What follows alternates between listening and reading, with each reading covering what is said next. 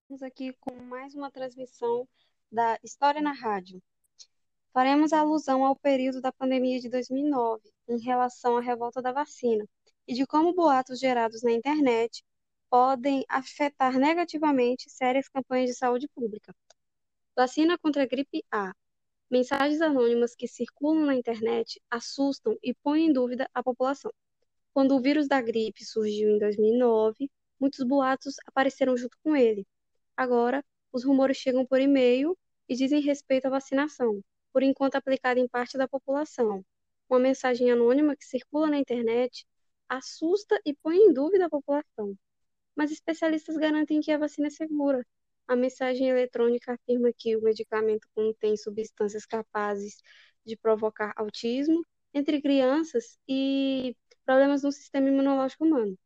Além disso, o e-mail sugere que existe armação entre as autoridades de saúde e fabricantes da vacina, com o fim de terem lucro com a aplicação, que é gratuitamente pelo governo com determinados grupos. Irresponsabilidade.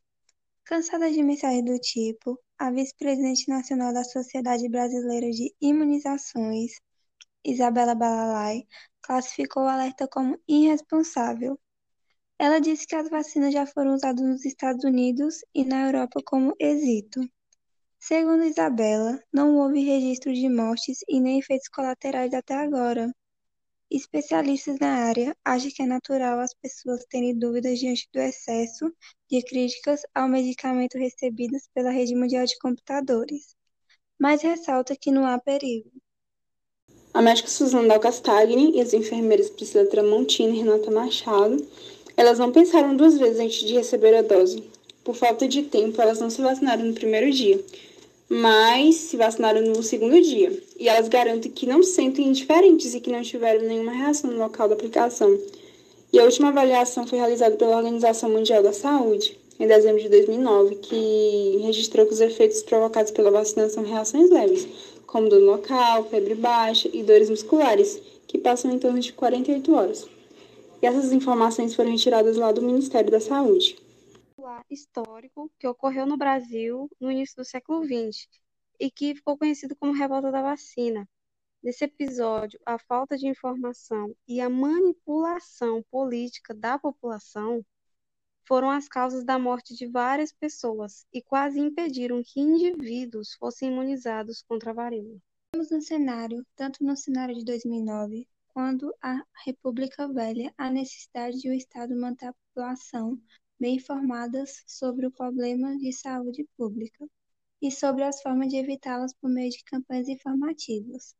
Nesse caso, essas campanhas também podem ter a função de alerta a população para o fato de que se deve sempre buscar fontes fidedignas. Os órgãos de saúde monitorem as informações de mídia a esse respeito e empenham-se para evitar a disseminação de informações errôneas ou motivadas por questões políticas, comerciais e ideológicas. Queremos aqui deixar uma frase interrogativa com efeito de provocação e reflexão. O que ou quem está atrás de tais boatos? E por que seria interessante espalhar notícias falsas diante de algo tão importante para a população?